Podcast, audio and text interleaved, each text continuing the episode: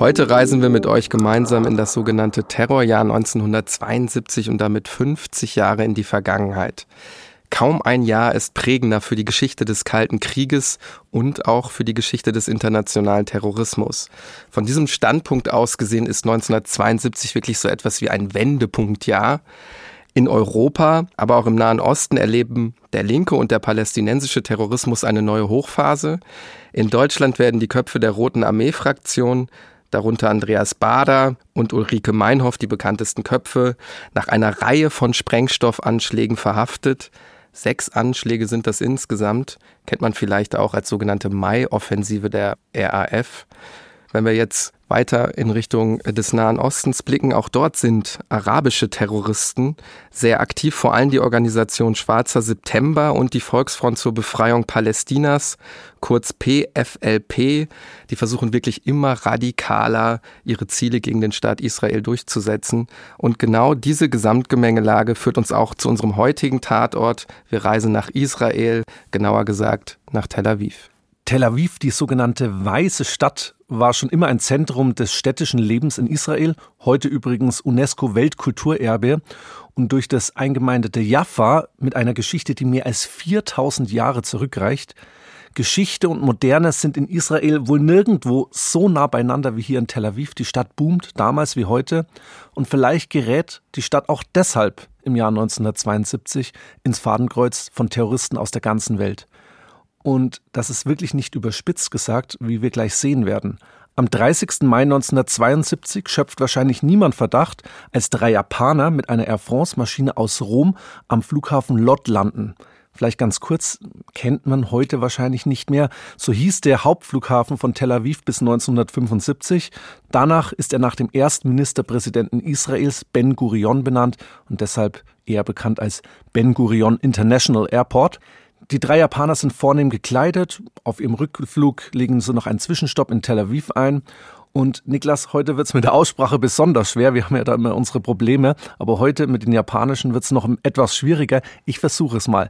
Die drei Männer heißen Okudaira, Okamoto und Yasuki Yasuda. Drei junge Männer mit Geigenkästen in der Hand. Keiner an diesem Flughafen, an diesem Tag, glaubt, dass irgendeine Gefahr von den drei Männern ausgeht. Aber diese Wahrnehmung ändert sich bald schlagartig. Klar, man ist im Jahr 1972 in erhöhter Alarmbereitschaft, hast du ja vorhin gesagt, insbesondere in Israel, aber Gefahr von Japanern, das hat man dann eher nicht erwartet. Der Fokus richtet sich in der Zeit ganz eindeutig auf Palästinenser und auch auf westliche Terroristen, die gemeinsame Sache mit den Palästinensern machen. Die Sicherheitsleute sind also eher sehr lax bei der Kontrolle der drei Japaner. Wir nehmen euch ja immer mit in die Szenerie und ich will das auch hier versuchen. Die drei erreichen schließlich den Wartebereich des Flughafens, dort wo sich eigentlich immer die meisten Menschen aufhalten. Zuvor haben sie noch ihre Pässe zerrissen und heimlich weggeschmissen. Sie warten jetzt wirklich auf den passenden Moment und der kommt. Sie öffnen ihre Geigenkästen und Taschen, da sind aber keine Musikinstrumente drin, sondern tschechische Sturmgewehre vom Typ Samopal und sie haben auch Handgranaten dabei.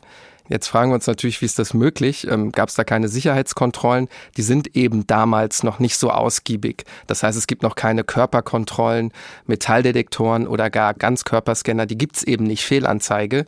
In Deutschland beginnt da eigentlich ein Umdenken erst so richtig nach der Entführung der Landshut 1977 und dann ist sicherlich auch nochmal 2001 eine Zäsur, also die Anschläge auf das World Trade Center. Jetzt zurück am Flughafen in Tel Aviv es überschlagen sich wirklich die Ereignisse und der genaue Ablauf ist dabei gar nicht so leicht zu rekonstruieren. Wohl Rücken an Rücken gelehnt, schießen die drei Japaner anscheinend wahllos in die Menge von Menschen.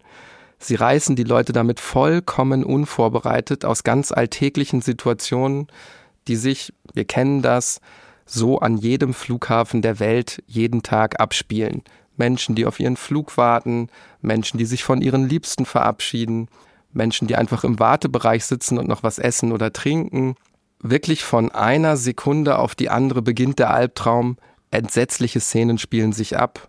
Israelische Sicherheitskräfte beginnen augenblicklich auf die Terroristen zu schießen. Explosionen erschüttern die Wartehalle, als die drei Japaner Handgranaten in die Menge schmeißen. Überall sind Schreie zu hören. Die Leute versuchen aus dem Gebäude zu fliehen oder sich einfach irgendwo zu verstecken. Okamoto, einer der Terroristen, der trennt sich dann von den anderen, er verlässt den Wartebereich und rennt auf das Rollfeld. Hier will er ein Flugzeug in die Luft sprengen, doch dazu kommt es nicht, denn Sicherheitskräfte überwältigen ihn vorher. Währenddessen wird es dann auf einmal still in der Wartehalle. Zu hören sind nur noch die entsetzlichen Schreie der Überlebenden und Verletzten. 26 Menschen liegen tot am Boden, über 70 Menschen sind verletzt, viele von ihnen kämpfen noch um das Überleben unter den Toten befinden sich 17 christliche Pilger aus Puerto Rico, die für ihren Traum einmal im Leben die heiligen Städten Israels zu besuchen ihr Leben lassen. Auch acht Israelis sterben, darunter der international anerkannte physikalische Chemiker Aaron Katzir, das war der Bruder des späteren Staatspräsidenten Israels Ephraim Katzir, und eine Kanadierin.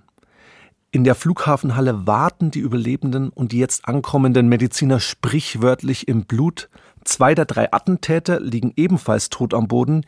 Yasuda wurde tödlich getroffen. Okudaira hat sich wohl mit einer Granate selbst getötet, wissen wir auch nicht ganz genau. Okamoto, der Terrorist, der draußen gefasst wurde, der wird nun als einziger festgenommen und wird später auch zum wichtigsten Zeugen der Ermittlungen werden. Diese drei Männer handelten nicht alleine. Sie sind vielmehr Mitglieder eines Terrornetzwerkes, das bis dahin und auch heute wohl nur wenigen Leuten bekannt ist. Wir sprechen heute über dieses Terrornetzwerk, das seine Zentrale in Japan hat, aber über zahlreiche Kontakte und Verbindungen nach Palästina und sogar nach Deutschland verfügte. Wir sprechen über linken Terrorismus vor allen Dingen gegen Israel, der im sogenannten Terrorjahr 1972 seinen Höhepunkt erreicht, über eine Organisation, die in Europa und auch in Deutschland, da sage ich jetzt glaube ich nicht zu viel, relativ unbekannt ist. Wir sprechen über die japanische Rote Armee und ihre Nebenorganisationen. Wir reden aber auch über unser heutiges Verbrechen, über das Massaker am Flughafen Lot bei Tel Aviv und weitere Anschläge und Attentate in dieser Zeit, welche Ziele die japanischen Terroristen verfolgen, wie unglaublich brutal sie dabei vorgehen und warum Terror für sie die beste Form der Propaganda ist. Über all das werden wir reden. Wir, das sind Niklas Fischer und Hannes Liebrandt, zwei Historiker von der Ludwig-Maximilians-Universität in München. Das ist ein Podcast von Bayern 2 in Zusammenarbeit mit der Georg von Vollmer Akademie. Das ist Tatort Geschichte.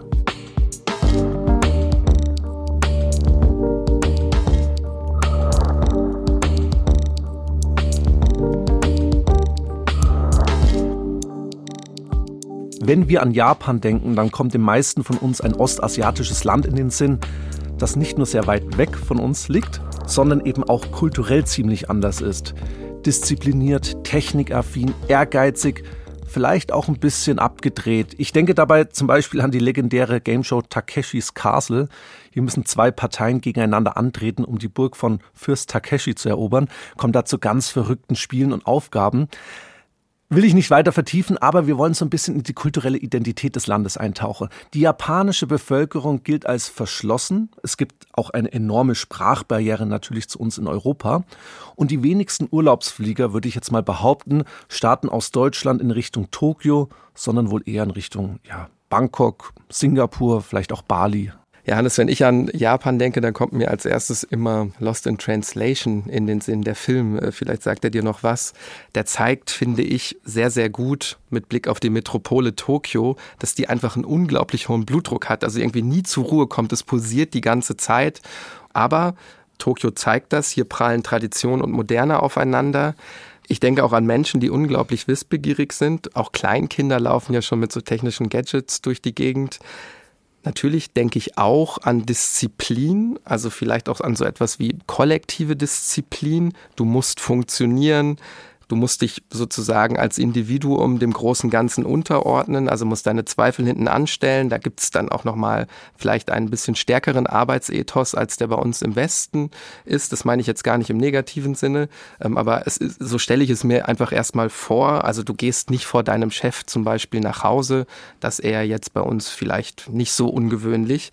Und damit jetzt kommen wir so ein bisschen näher an unser heutiges Verbrechen ran, mit Blick auf das Studieren, ne? auch ganz wesentlich Bildung. Also du musst studieren, du musst da diszipliniert sein. Also du hängst nicht einfach auf irgendwelchen Studentenpartys rum. Sorry, Niklas, da muss ich kurz einhaken. Ist das das Bild, das du von unseren Studenten hast, oder wie? Nee, Hannes, ähm, das ist Empirie. Ähm, das ist das Bild, was ich von uns beiden habe. Wir haben ja zusammen studiert. Was ich damit einfach sagen will, Bildung ist einfach ganz, ganz wichtig, ganz zentral, ist auch die einzige Möglichkeit des sozialen Aufstiegs. Wer nicht paukt, bleibt arm, schreibt der Spiegel mit Blick auf Japan zu Beginn der 1970er Jahre. Und damit verbindet sich natürlich auch ein gewisser Druck, zum Beispiel von Seiten der Familie. Sicherlich sind das alles am Ende auch Klischees, aber ich hatte es jetzt gerade so ein bisschen angedeutet. Das führt uns ein wenig an unser heutiges Verbrechen heran, aber ich will natürlich dazu sagen, trifft nicht auf alle Japanerinnen und Japaner zu. Genau, du hast die Überleitung jetzt schon angedeutet. Wir blicken nämlich heute vor allen Dingen auf die japanische Linke, deren Stärke in den 1960er Jahren in die ganze Welt strahlte und die vor allen Dingen auch einem Bildungsmilieu entstammte. Und damit richten wir eben den Fokus auf eine gesellschaftliche Gruppe, die damals ja eigentlich weltweit für Schlagzeilen sorgte und auch zum politischen Akteur wird, nämlich die Studierenden an den Universitäten. Was viele nämlich nicht wissen, die japanische Studierendengewerkschaft war eine der aktivsten überhaupt und lud Aktivistinnen und Aktivisten aus der ganzen Welt nach Japan ein. Es gab da einen ganz großen Austausch. Die Verbindungen reichen beispielsweise zu den Black Panthers in den USA oder auch zum Sozialistischen Deutschen Studentenbund in Deutschland. Der japanische Staat verordnet dem Land in dieser Zeit ja eine Phase des Turbokapitalismus. Japan soll zu einer führenden und vor allen Dingen auch westlich orientierten Wirtschaftsmacht aufsteigen. Das japanische Bildungssystem wird neoliberal umgebaut, wo früher selbstverwaltete Studentenheime und Clubs existierten und ja auch rauschende Studentenpartys gefeiert wurden. Da hängen jetzt auf einmal Überwachungskameras. Der Einzelne soll funktionieren, er soll Teil eines Ganzen sein, haben wir bereits gesagt. Aber natürlich machen nicht alle mit. In den Universitäten brodelt es unter der Oberfläche. Sie werden zu Brutstätten der jetzt einsetzenden Revolte. Es dauert nicht lange, bis dieser Konflikt zwischen Studenten und Staat eskaliert. Im Januar 1968 treten alle Jahrgänge der medizinischen Fakultät der Universität Tokio in den Streik, besetzen zum Beispiel das Auditorium, protestieren dagegen höhere Studiengebühren, gegen die Verstaatlichung der universitären Zentralorgane, gegen Einschränkungen von studentischen Rechten, aber die Proteste stehen auch ganz im Zeichen der Weltpolitik gegen den Vietnamkrieg, gegen den US-Imperialismus. Immer mehr Studierende aus unterschiedlichen Fakultäten schließen sich an. Dazu zählen dann die Geisteswissenschaften, auch die juristische Fakultät. Mit Slogans wie Zerlegt die Universitäten und legt euren Status ab, suchen sie nach alternativen Wegen für ihr Studium und ihre Forschungen. Und wie reagiert jetzt die Universitätsleitung? Die holt die Polizei ins Haus und damit aus den Augen der Revoltierenden verrät sie die akademischen Ideale. Die Demonstrationen ziehen sich bis in den Januar 1969, bis am Ende die Zentrale der Universität von Polizeifahrzeugen umstellt ist. Von Helikoptern aus werden Rauchbomben in das besetzte Gebäude geworfen, Barrikaden brennen und die Wasserwerfer der Polizei sind im Dauereinsatz. Also wirklich unglaubliche Szenen, die man sich auch bei YouTube anschauen kann. Richtig, und das bezieht sich nicht nur auf die Universität jetzt in Tokio, sondern allgemein erlebt Japan Ende der 1960er Jahre eine ungeahnte Welle der sozialen Unruhen. Und das hat auch mit den engen politischen Beziehungen Japans zu den USA zu tun. Wir dürfen ja nicht vergessen, bis 1951 wird Japan hauptsächlich durch US-amerikanische Truppen besetzt. Und seitdem ist Japan bis heute übrigens eng an die USA gebunden, mit zahlreichen US-Militärbasen im eigenen Land oder in der Nähe. Und die Vereinigten Staaten sind in der Zeit von den Linken eigentlich auf der ganzen Welt der Hauptfeind Nummer eins, eine aggressive imperiale Macht in deren Augen. Vietnamkrieg hast du ja schon angesprochen, Niklas, der den Hass auf die USA noch weiter steigert, auch übrigens in den USA selbst. Es ist ja nicht nur ein Phänomen des Auslandes. Und es gibt noch eine zweite Staatsmacht, die in dieser Denkweise als imperial aggressiv wahrgenommen wird, der angebliche Statthalter der USA im Nahen Osten, und das ist Israel. Bald schon werden die Demonstrationen und Gruppen in Japan gewaltbereiter und militanter. Ganz vorne dabei die japanische Rote Armee-Fraktion.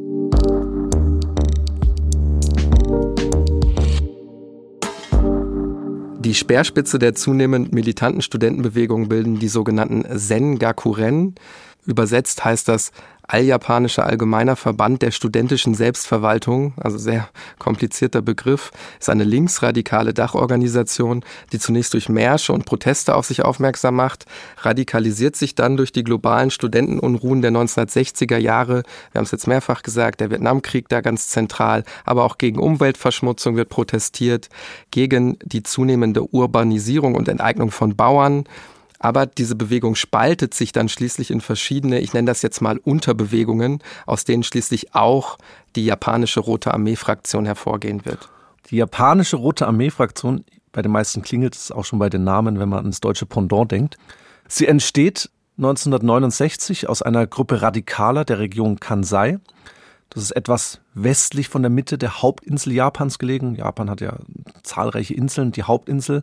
Früher das spirituelle und kulturelle Zentrum Westjapans mit der alten Kaiserstadt Kyoto als Zentrum.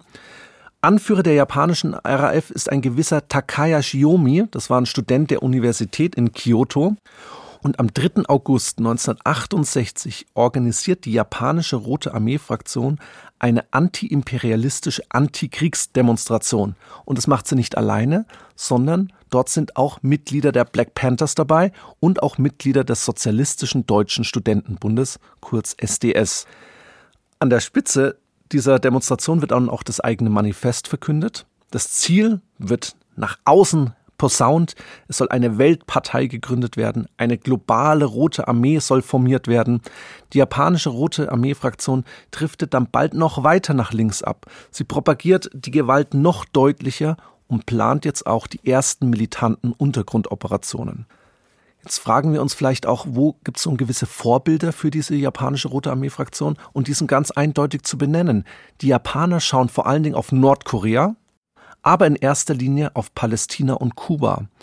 Dort sind Bewegungen aktiv, denen man nacheifern möchte. Bald schon werden diese Vorbilder dann auch Bestandteile der eigenen Kampfparolen. Die lauten dann zum Beispiel, ich zitiere, Korea, Kuba und Palästina, dort werden die Blumen unseres dreifachen Traumes sprießen. Das Ziel ist die Weltrevolution im Sinne von Leo Trotzki und anderen Denkern am Anfang, Mitte des 20. Jahrhunderts. Also im Sinne der bolschewistischen Vorbilder. Genau, und deswegen ja auch Rote Armee, also da sehen wir auch schon die Parallelen.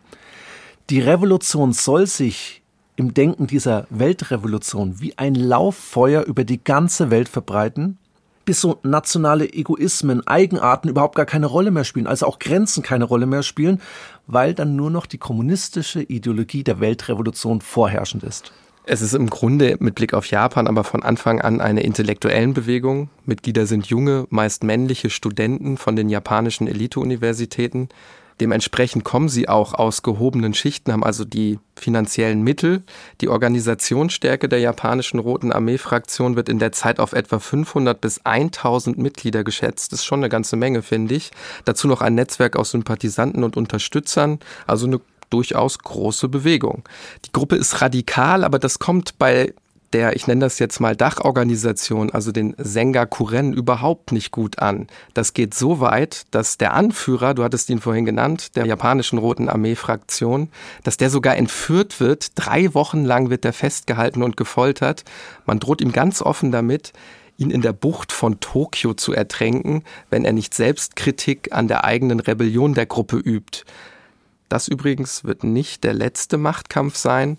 Shiomi gelingt schließlich die Flucht und Ende September 1969 rollt dann die erste große Welle des Terrors durch Japan. Es beginnt eine Angriffsserie. Besonders hervorzuheben sind hier die Anschläge auf Einrichtungen der Polizei in Osaka und Tokio.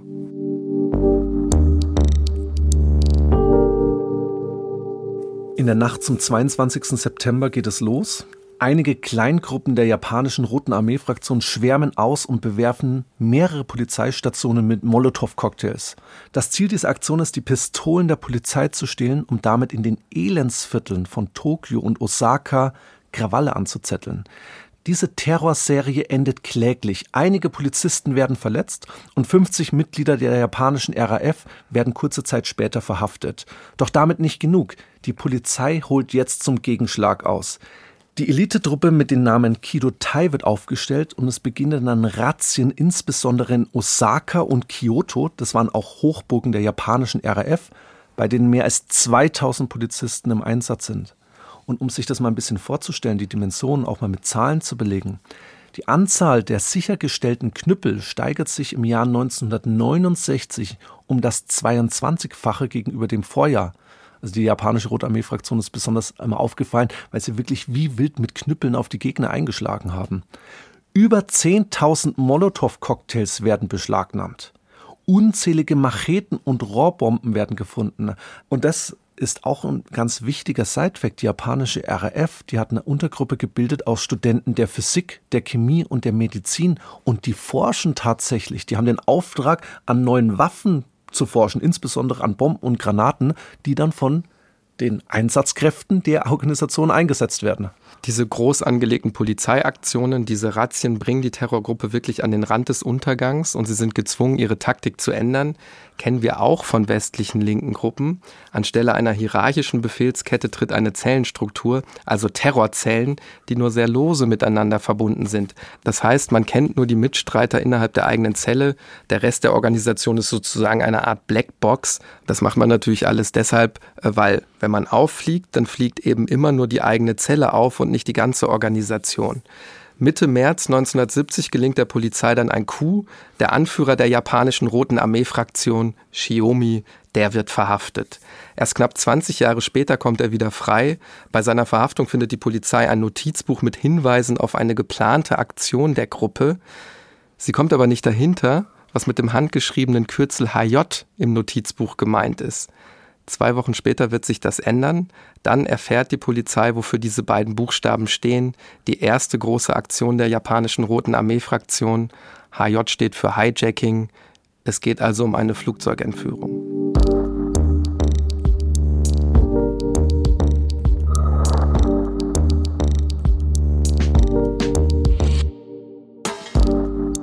Am 31. März 1970 fliegt eine Boeing 727 der Japan Airlines mit dem Namen Yodogo von Tokio nach Fukuoka.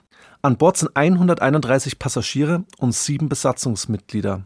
Unter den Passagieren befinden sich jedoch neun Mitglieder der japanischen Roten Armee-Fraktion. Wegen der kurzen Flugstrecke innerhalb Japans haben die Terroristen nicht viel Zeit. Direkt nach dem Start packen die neun Männer, übrigens der jüngste erst 16 Jahre alt, aus kleinen rohrförmigen Behältern ihre Waffen und schreien die Passagiere und das Flugpersonal an. Sie dringen zum Cockpit vor und kapern jetzt das Flugzeug. Es wird umgelenkt, verlässt die ursprüngliche Route und wird jetzt Richtung Nordkorea fliegen. Wir reden hier übrigens gerade über die erste Flugzeugentführung der japanischen Geschichte Du hast es angesprochen, es ist ein Inlandsflug und jetzt haben die Terroristen ein Problem, denn jetzt wird daraus ja ein internationaler Flug gemacht, aber man hat natürlich nicht genug Kerosin im Tank. Deshalb muss man zwischenlanden in Fukuoka am US-Luftwaffenstützpunkt Itazuki. Dort angekommen erwartet sie wirklich ein regelrechtes Medienspektakel. Journalisten stehen schön aufgereiht am Flugplatz und darum geht es den Terroristen ja meist. Je mehr über die Tat berichtet wird, desto mehr Öffentlichkeit, desto besser. Ein paar Stunden später geht es dann weiter Richtung Nordkorea. Aber der Pilot landet das Flugzeug nun nicht wie gefordert in Pyongyang, sondern in Kimpo. Also das ist in der Nähe von Seoul. Fachkundige Leute unter euch wissen das vielleicht, das ist eben nicht in Nordkorea, sondern in Südkorea. Dort haben die Amerikaner nämlich auch einen eigenen Stützpunkt und zusammen mit der südkoreanischen Luftwaffe hat man sich wirklich einen ganz, ganz raffinierten Plan ausgedacht. Sie tarnen diesen Stützpunkt nämlich als einen nordkoreanischen Flughafen. Wir sind also jetzt in Südkorea und es wird suggeriert, man wäre in Nordkorea. Die bringen also jetzt überall gefälschte Schilder an, ziehen sich so an, wie eben die Flughafenmitarbeiter in Nordkorea angezogen wären. Man muss dann sagen, dieser Plan geht nicht auf, diese Scharade wird erkannt, aber es kommt jetzt nicht zum Blutvergießen, wie man das vielleicht befürchten könnte, sondern man einigt sich tatsächlich auf dem Verhandlungsweg. Und was ich auch ganz erstaunlich finde, die Japaner, die erhalten die Informationen maßgeblich über die Vereinigten Staaten und sie werden auch erst informiert, nachdem das Flugzeug bereits gelandet ist. Dieser Kompromiss, den ich gerade schon angedeutet habe, der sah Folgendes vor. Der japanische Vizeminister für Transport, der stellt sich nun freiwillig als Geisel zur Verfügung und wird tatsächlich gegen die Geiseln ausgetauscht. Und danach fliegt das Flugzeug dann weiter Richtung Pyongyang. Die japanische Rote Armee-Fraktion erreicht also ihre vorrangigen Ziele. Ich will die wichtigsten mal zusammenfassen. Zunächst wird die vermeintliche Schwäche der japanischen Regierung offengelegt, darum ging es ihnen ja. Dann wird die Abhängigkeit Japans von den USA wirklich auf eine dramatische Art und Weise vor der ganzen Weltöffentlichkeit gezeigt. Und sie pflegen ihr Image als vermeintlich saubere Terroristen. Es kommt ja zu keinem Blutvergießen. Eine amerikanische Geisel berichtet schon fast charmant von der Flugzeugentführung. Ich will das mal vorlesen. Zitat, ich werde Sie, also gemeint sind hier die Entführer, den Japan Airlines empfehlen, Sie würden gute Stewards abgeben. Sie haben nicht nur die Aschenbecher ausgeleert, den Mist vom Boden aufgehoben, sondern brachten mir sogar eine Zeitung zum Lesen. Ja, irgendwie komplett surreal, wie ich finde. Und dieses Image, das soll ja auch gepflegt werden, ist jedoch eher die Ausnahme als die Regel, wie wir vorhin bereits gesagt haben. Übrigens, Niklas, weil du es jetzt gerade auch so vorgelesen hast, Aschenbecher und Flugzeuge, das gehört für mich irgendwie überhaupt nicht zusammen. Damals aber noch Realität und gar nicht mehr so lange her, glaube ich. Aber zurück zur Szene. Was wir nicht unterschlagen dürfen, die Terroristen haben ein Manifest geschrieben, das, wie ich finde, ebenfalls zeigt, dass es ihnen vornehmlich um Aufmerksamkeit geht. Insbesondere die Abschlusssätze sind bezeichnend. Ich zitiere mal. Wir sind stolz darauf, diese historische Mission durchzuführen. Wir danken unseren japanischen Genossen aufrichtigst, uns mit dieser historischen Mission beauftragt zu haben. Wir werden durchhalten bis zum Ende, welches die historische Mission für uns vorsieht. Japanische Genossen, proletarische Genossen, befreit alle politischen Gefangenen, führt die Anfangsphase des bewaffneten Aufstandes durch. Anfangsphase des bewaffneten Aufstandes ist gleich globaler revolutionärer Krieg. Bansai. Wir sind Ashita Noyo. Ashita Noyo, sofern ich das richtig ausgesprochen habe, war eine populäre Manga-Reihe in der Zeit, die vom Aufstieg eines jungen Boxers handelt.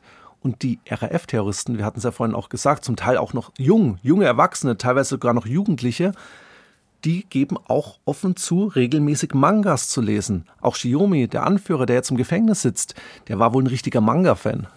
Ja, wenn man das so hört, Manga-Leser, die dann am Ende Terroristen werden. Das ist natürlich alles nicht vorgezeichnet, aber ich glaube, wir können schon sagen, Mangas als Teil jugendlicher Subkulturen, auch damals natürlich schon sehr charakteristisch. Übrigens, um auf die Flugzeugentführer zurückzukommen, die wollten gar nicht in Nordkorea bleiben, wo sie ja jetzt bleiben müssen. Und die hatten eigentlich auch gar keine Verbindungen zu diesem kommunistischen Staat. Das große Vorbild, das hattest du ja vorhin schon angedeutet, das ist ohne jeden Zweifel Kuba und damit auch Fidel Castro. Dort will man sich ausbilden lassen. Aber jetzt sind sie eben in Nordkorea und dort werden sie erstmal in sehr luxuriösen Apartments einquartiert, während die Maschine mit dem Namen Yodogo samt Minister und Crew zurück nach Japan fliegt. Den Terroristen selbst ist wohl gar nicht bewusst zunächst, dass sie jetzt eigentlich ein One-Way-Ticket nach Pyongyang gebucht haben und da bleiben müssen. Schon damals, das kann man ohne jeden Zweifel behaupten, die wirklich isolierteste Hauptstadt der Welt. Unter der Aufsicht des nordkoreanischen Diktators Kim Il-sung werden sie zu nützlichen Werkzeugen ausgebildet. Die Japaner sprechen da auch von goldenen Eiern, zu denen sie hier in Nordkorea umgeformt werden. Währenddessen, wir verschieben jetzt wieder die Perspektive, wandelt sich auch die japanische Rote Armee-Fraktion von neuem. Schon bald wird Blut fließen und jetzt schlägt die Stunde des erbarmungslosen Terrors. Ab 1971 eskaliert die Gewalt in Japan vollends. Dafür ist nicht nur die japanische RAF verantwortlich, sondern auch diverse andere studentische Terrorgruppierungen. Die Anzahl der Zusammenstöße mit Polizisten verdoppelt sich binnen eines Jahres auf 1500. Man zählt 51 Angriffe auf Polizeistationen. Im Juni 1971 werden 37 Polizeibeamte verletzt, weil bei einer Antikriegsdemonstration, übrigens mit 10.000 Teilnehmern, eine Rohrbombe auf die Polizisten geworfen wird. Im August 1971 wird ein 21-jähriger Soldat in seiner Kaserne erstochen. Terroristen der japanischen Roten Armee-Fraktion haben sich als Soldaten verkleidet und wollten dort das Waffenlager plündern, und dieser 21-jährige Soldat hat die wohl auf frischer Tat ertappt. Bei Demonstrationen um den Bau des Flughafens Tokio Narita sterben drei Polizisten. Also wir sehen hier Bombenanschläge, Brandanschläge, Hinterhalte auch für Polizisten.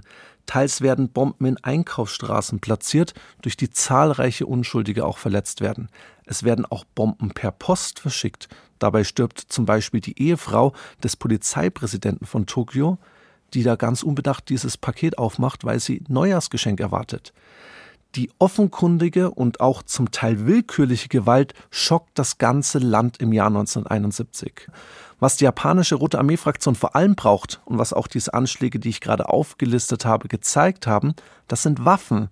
Und das ist gar nicht so einfach im Japan der 1970er Jahre.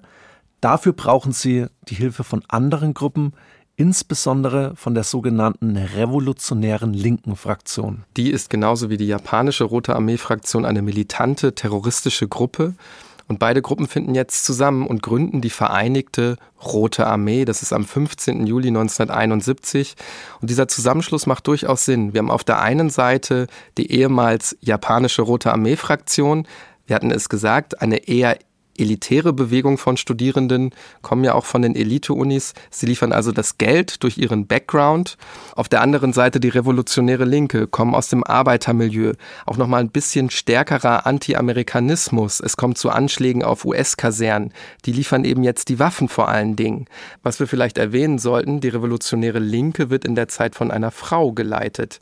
Hiroko Nagata. Sie war die Tochter eines Fabrikarbeiters, hat kurz studiert, das Studium dann aber abgebrochen, Pharmazie war das und hat dann wirklich eine erstaunliche Karriere hingelegt. Was wir dazu sagen müssen, sie leidet unter der sogenannten Basedorfschen Krankheit. Vielleicht habt ihr davon schon mal gehört. Das lässt die Augen hervortreten. Sie bezeichnet sich selbst als asexuell, als eine Frau ohne sexuelle Erregungen, wie sie das wohl selber sagt. Warum erzähle ich das überhaupt alles? Weil das mit ein Grund dafür ist, dass sie als Hexe dämonisiert wird. Sie gilt als besonders gewaltbereit, weil sie angeblich hässlich und unfruchtbar ist. Also hier sehen wir so ganz sexualisierte Vorstellungen, Stereotype. Sie hat in ihren Memoiren dann auch erzählt, dass sie mal schwanger war, jedoch abgetrieben hat, um sich auf den terroristischen Kampf konzentrieren zu können es sind eigentlich nicht nur sexuelle Stereotype, sondern es ist ein ganz klarer Sexismus, der auch in diesen Bewegungen vorherrscht.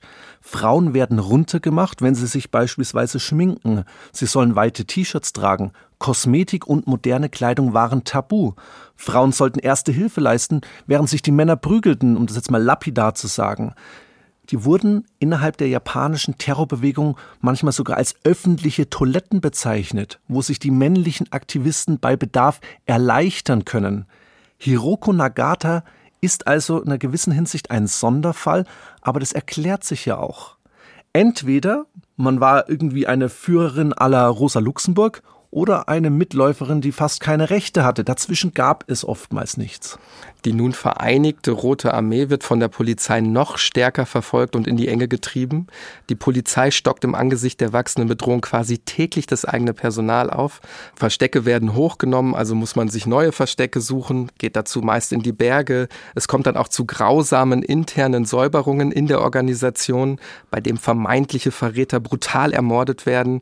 Später wird die Polizei dann tatsächlich auch Massengräber entdecken, in denen viele dieser vermeintlichen Verräter einfach verscharrt worden sind. Ja, ganz wichtig ist dann eine Festnahme in einer Waldhütte. Da findet die Polizei wirklich zahlreiche Anführer vor und kann sie eben dingfest machen. Eigentlich müsste ich aber sagen, Hannes, Anführerinnen und Anführer, denn hier ist auch Hiroko Nagata dabei. Sie wird anschließend zum Tode verurteilt. Das Todesurteil wird jedoch nie vollstreckt. Sie stirbt dann 2011 im Alter von 66 Jahren. Auch der Flügel der Roten Armee-Fraktion innerhalb der Vereinigten Roten Armee verliert ebenfalls wichtige Führungsfiguren durch diese ganzen Festnahmen, durch die Tatsache, dass auch Shiomi noch im Gefängnis sitzt, können wir festhalten, der Linksradikalismus in Japan, der erfährt in dieser Zeit seine schwerste Krise. Die eigenen terroristischen Aktivitäten im Inland werden weitestgehend eingestellt, aber jetzt verlagert sich eben der Fokus. Man konzentriert sich auf das Ausland, auf den Nahen Osten, wo ja die USA und Israel aus ihrer Sicht die eigene imperiale Politik erbarmungslos durchsetzen.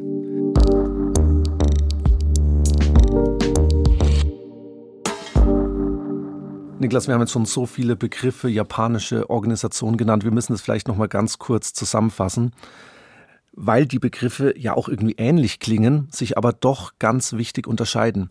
Wir sprachen am Anfang über die japanische Rote Armee-Fraktion, die sich vor allen Dingen aus Studenten der Elite-Unis in Japan zusammensetzte und die ihren Kampf zunächst in den Hörsälen beginnen und schließlich dann auch in die Straßen tragen, insbesondere gegen die Polizei und gegen die staatliche Obrigkeit.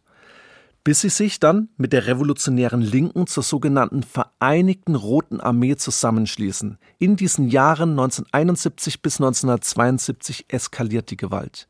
Nach der Verhaftung zahlreicher Anführerinnen und Anführer wird dann der Kampf, wie du gerade gesagt hast, im Inland weitgehend zurückgefahren. Ab jetzt ist der Fokus ins Ausland gerichtet. Und das bringt uns auch zum Anfangspunkt unserer Geschichte zurück, an den Flughafen Lot in Israel. Also der Fokus wird jetzt ins Ausland gerichtet, auf den Terror im Ausland und dafür steht exemplarisch jetzt nun die dritte Terrororganisation, die wir heute besprechen werden, die japanische Rote Armee. Die klingt ähnlich wie die japanische Rote Armee Fraktion, ist aber eine Abspaltung von dieser und die ist jetzt vor allen Dingen quasi der Auslandsarm der japanischen Roten Armee Fraktion. Und auch diese Gruppe wird von einer Frau geleitet, die jetzt wie keine andere Frau in der japanischen Geschichte als radikale Aktivistin und Terroristin bekannt ist, Fusako Shigenobu. Sie ist Japans bekannteste und berüchtigste Revolutionärin und Terroristin. Bereits 1971 verlässt sie als Veteranin die japanische Rote Armee-Fraktion und verschreibt sich voll und ganz der palästinensischen Sache im Libanon. Sie gilt als radikale Anhängerin der globalen Revolution, möchte terroristische Stützpunkte auf der ganzen Welt errichten. Ihr Ruf als femme fatale, der eilt ihr wirklich voraus. Andere bezeichnen sie als die Queen der Roten Armee oder die Konkubine des Chaos. Auch hier werden wieder ganz sexualisierte Stereotype in den Zuschreibungen deutlich. Sie kommt aus eher ärmlichen Verhältnissen, konnte jedoch studieren, auch wenn sie sich das selber finanzieren muss. Sie wird dann in der Studentenbewegung aktiv, als sie an einer Demo gegen steigende Studiengebühren teilnimmt. Sie war eine Idealistin, aber eine, die für ihre Überzeugungen nicht vor Gewalt zurückschreckt. Im Libanon angekommen, heiratet sie einen Palästinenser und baut maßgeblich die Beziehungen zur Volksfront zur Befreiung Palästinas, kurz PFLP, mit auf. Ihre Aufgabe, die sie da hat, die ist wirklich nicht zu unterschätzen. Sie plant und koordiniert die terroristischen Auslandseinsätze und ist dort den Anführern der PFLP unterstellt. Am 8. Mai 1972 dann wird ein Flugzeug von Wien nach Tel Aviv von einem Kommando des Schwarzen Septembers, das hatten wir ganz am Anfang schon kurz genannt, gekapert. Aus Sicht der Terrororganisation endet diese Geiselnahme aber wirklich in einem Fiasko, denn alle Geiseln an Bord werden durch ein israelisches Spezialkommando gerettet und alle Geiselnehmer, die werden getötet. Und dafür wollen die palästinensischen Terroristen, aber eben auch die japanische Rote Armee Vergeltung. Und genau hier, wie du es gerade schon angeteasert hast, kommen jetzt die Japaner ins Spiel, weil eben die Anwesenheit von Palästinensern auf Flügen Richtung Israel Aufmerksamkeit und Argwohn erzeugen. Und deshalb greifen die palästinensischen Terroristen jetzt auch auf die willigen Helfer zurück, nämlich auf die Japaner. 22 Tage später landen drei japanische Männer am 30. Mai 1972 am Flughafen Lot. In der Hand, hatten wir gesagt, auffällige Geigenkästen, in denen sich jedoch keine Musikinstrumente befinden, sondern schwere Waffen. Den Rest kennen wir. Und damit sind wir jetzt wirklich am Ausgangspunkt unserer Geschichte zurück.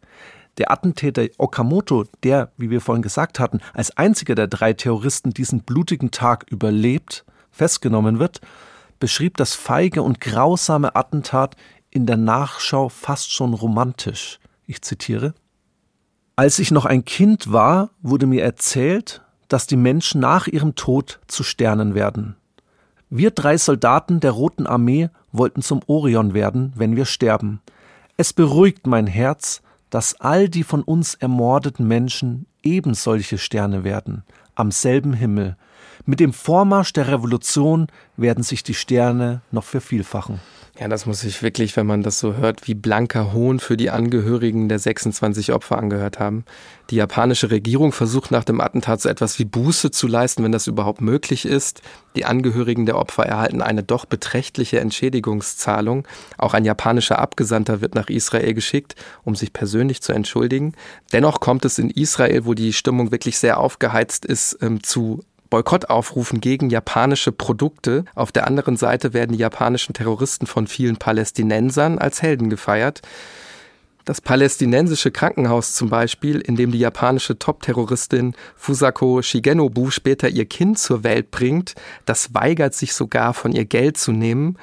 der Preis, den sie bezahlt, vielleicht doch nicht ganz so gering, denn sie wird für Jahrzehnte auf Fahndungslisten stehen und ein Leben im Untergrund führen. Im Jahr 2000 wird sie dann schließlich doch noch verhaftet in Japan. Ja, interessanterweise wird sie aber gar nicht für das Massaker am Flughafen Lott verhaftet, weil bis heute eben nicht nachgewiesen werden konnte, inwieweit da ihre Verstrickung zu bewerten ist.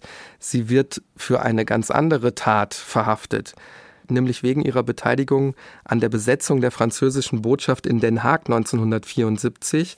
Dafür wird sie dann zu 20 Jahren Haft verurteilt. Und jetzt kommt's, Hannes. Sie wird erst als 76-Jährige freigelassen. Wenn wir jetzt ganz schnell hochrechnen, wann könnte das gewesen sein? Ja, im Grunde jetzt gerade, also Ende Mai 2022 kommt sie aus der Haft. Dem Attentäter Okamoto, der, wie ich schon mehrfach gesagt habe, ähm, als einziger überlebt hat, wird seine Todessehnsucht nicht erfüllt. Ihm wird in Israel der Prozess gemacht, indem er auch die Zusammenarbeit mit seinem Verteidiger erstmal verweigert. Er gesteht die Taten unter der Bedingung, sich danach umbringen zu dürfen, man gibt ihm sogar eine Pistole. Er glaubt jetzt, sich erschießen zu können, aber die ist nicht geladen.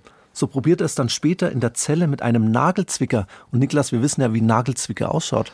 Ich muss gestehen, mir fehlt tatsächlich gerade die Fantasie, mir vorzustellen, wie man mit, sich mit so einem Werkzeug umbringen könnte. Mir auch, ganz klar.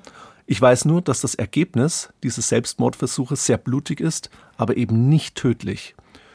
Übrigens kleiner Side-Fact, stand Okamoto auch auf der Liste der Entführer bei der Flugzeugentführung in Entebbe 1976. Er sollte Teil eines Austausches mit den Geiseln des Flugzeuges sein. Zu dem Thema haben wir schon mal eine Folge gemacht. Hört gerne in die dramatische Flugzeugentführung von Entebbe nochmal rein. Den Link packen wir euch auch in die Show Notes. Doch zurück zum Attentäter Okamoto.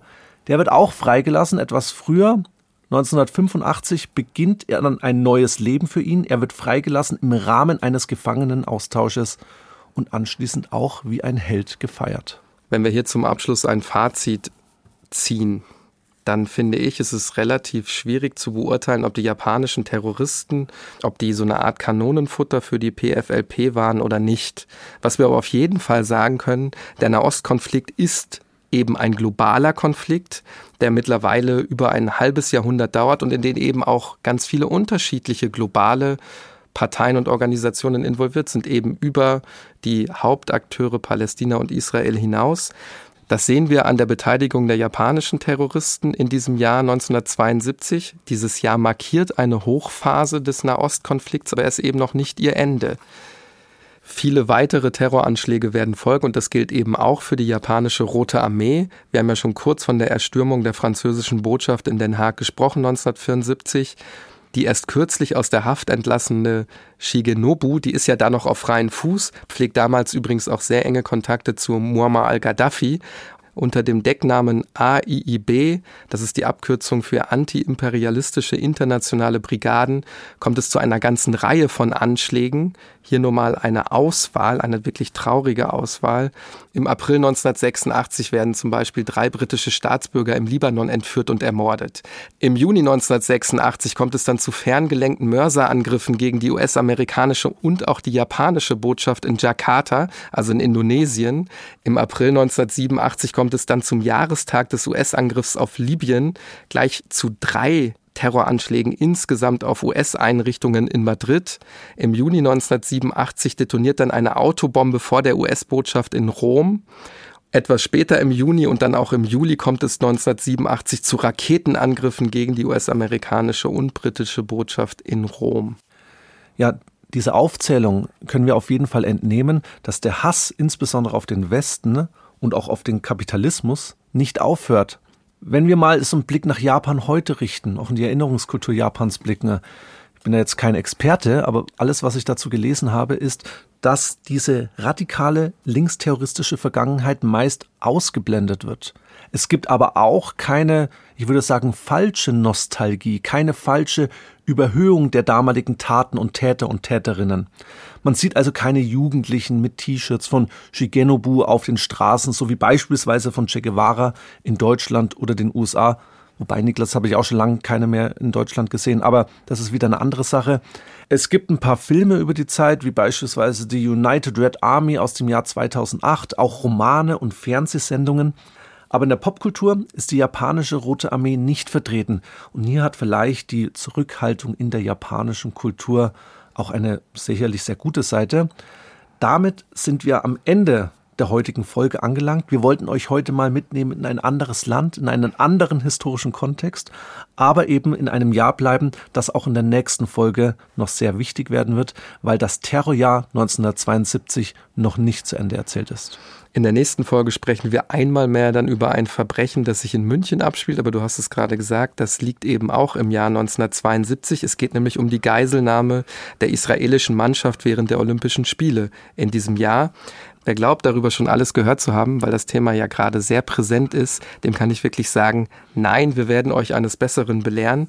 Denn diese Geschichte über die Fragen nach einem vollständigen Versagen der deutschen Behörden damals, nach einem vollständigen Polizeiversagen, Versagen der Verantwortungsträger, das ja wirklich in einem Blutbad endet, das bietet auch 50 Jahre danach noch viel Gesprächsstoff. Mit am Start ist übrigens nächste Woche Patricia Schlosser. Ihr eigener Podcast zu den Olympischen Spielen 1972. Vielleicht habt ihr von dem schon gehört. Himmelfahrtskommando, der geht ja wirklich gerade durch die Decke. Es lohnt sich also auch kommende Episode wieder reinzuhören. Und natürlich freuen wir uns auch wieder über Feedback und Rückmeldungen. Unter tatortgeschichte.bayern2.de könnt ihr genau das machen. Wenn ihr unseren Podcast mögt, dann empfehlt ihn auch gerne weiter. Schaut auch mal auf unseren Instagram-Kanal. Da versuchen wir immer zusätzliche Informationen zu den Folgen zu geben.